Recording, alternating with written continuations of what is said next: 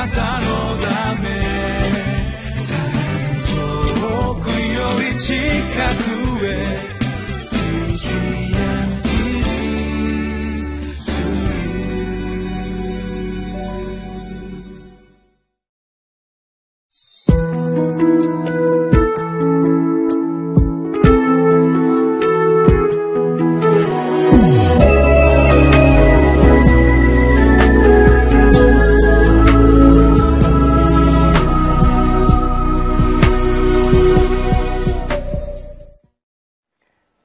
マヌエル堺キリスト教会の津田聡樹と申します。9月1日の QT の時間です。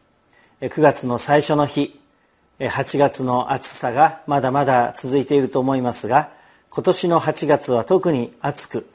オリンピックがなされておりました。多くの感動があったと思います、えー、嬉し涙も悔し涙もテレビの前で流した人もいるでしょう。今年はブラジルだったので地球と反対側で、えー、私たちが普段寝ている時間にやるものですからその瞬間を見ようということで寝不足になった方もあるかもしれません、えー、録画では得られないその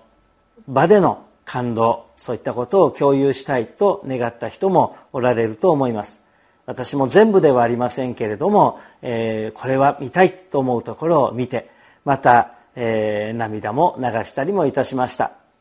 しかしオリンピックの感動ではなくそれはまた数年経ったらあるいはしばらく経ったら消えてしまうものかもしれませんけれどももっともっと大きな感動を持っているんだな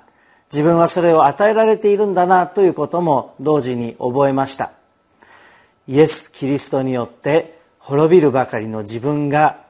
許されて救われて永遠の命をいただき神の子供となって新しく生まれ変わって生きているこの日々。それを思いますと大きな感動でありまた日常毎日味わうことのできる感動でありそれは消えることのない永続的な永遠に続く感動であると思います。この福音を伝えるために少し話はずれますがリオのオリンピックの会場の周りでもえー、こういう時にしか福音に触れることのできない国や地域の人々も集まる。そういった人たちに一生懸命イエス様の福音を知ることができるようにトラクトや聖書を配ったり伝道していた人々がえたくさんいることを覚えたいと思います。また次のオリンピックは2020年の東京ですがこの時にも福音を日本の人たちもそうですけれども世界のいろんなこの福音から普段閉ざされている人々に福音を伝えたいというその働き準備がすでに始まっています。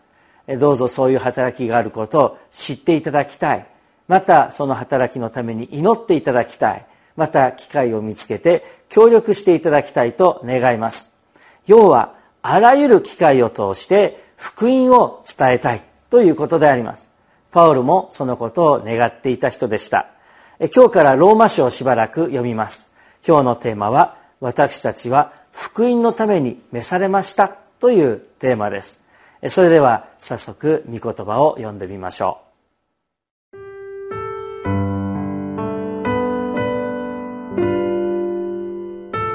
ローマ人への手紙一章。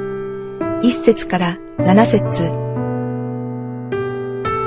神の福音のために選び分けられ使徒として召されたキリストイエスのしもべパウロ。この福音は神がその預言者たちを通して聖書において前から約束されたもので、巫女に関することです。巫女は肉によればダビデの子孫として生まれ、清い御霊によれば死者の中からの復活により、滞納によって公に神の御子として示された方、私たちの主イエス・キリストです。このキリストによって私たちは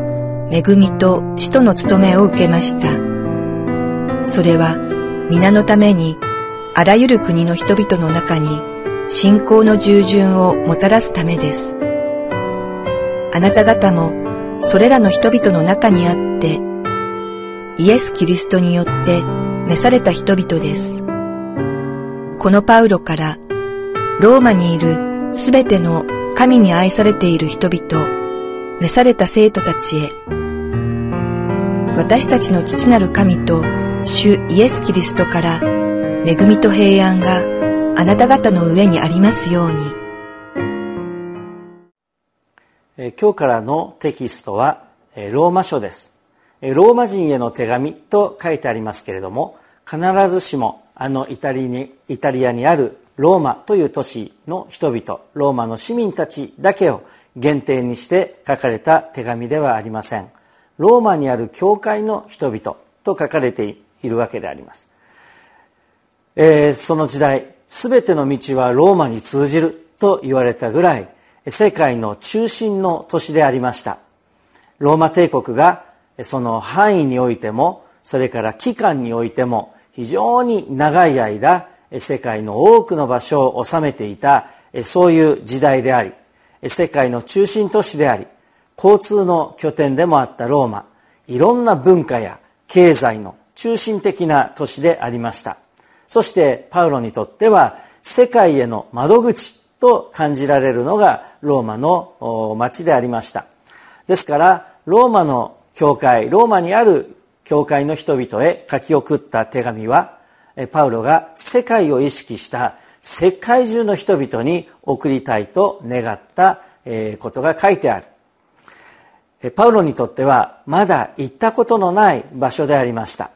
パウロの他の手紙はパウロが自分で開拓した教会やあるいは関わった人々に対して書かれている手紙がほとんどなのですがこのローマの手紙ローマへの手紙はパウロが行ったことのない場所いずれ行きたいまた行かなければならないと思っているその場所に送った手紙です。もちろんパウロが個人的に知っている人もそのローマの教会にはありました。けれどもそういう人々への何らかの手紙あるいはローマで起きているこういうことごとに対処する手紙というよりは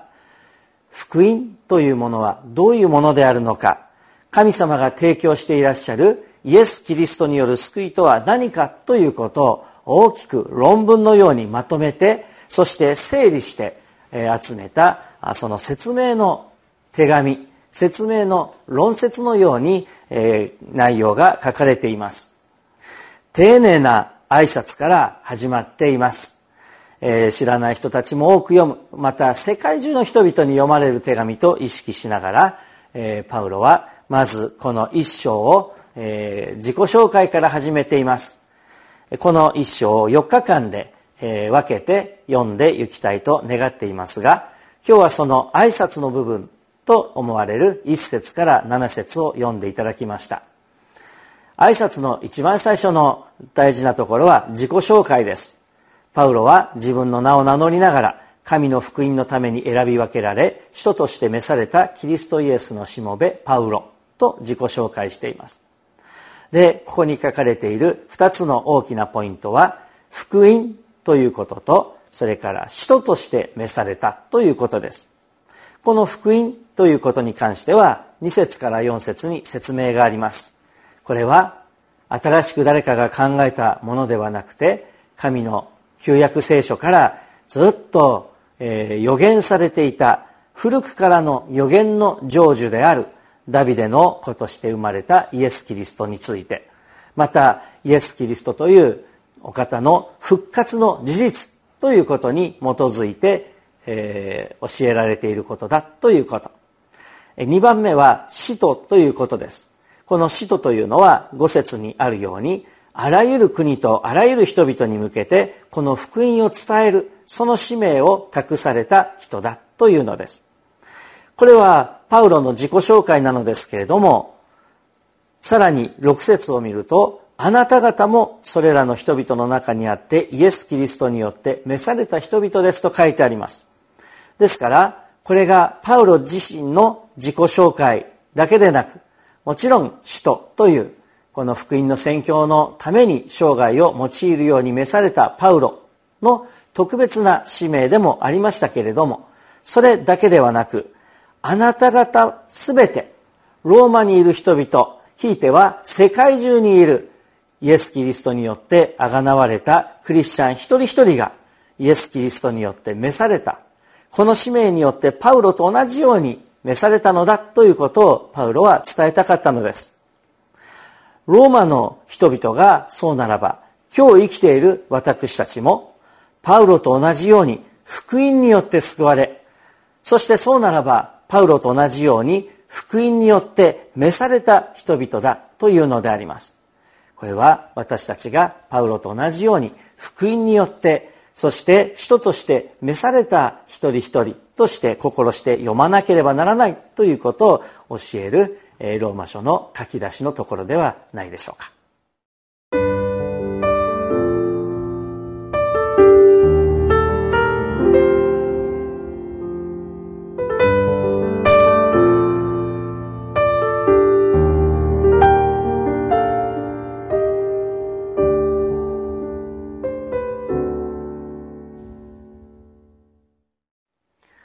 夏に川に行ってバーベキューをしたりあるいは川遊びをした方もおられるでしょう。9月今月もまだ気候がいいですから行かれる方もあるでしょ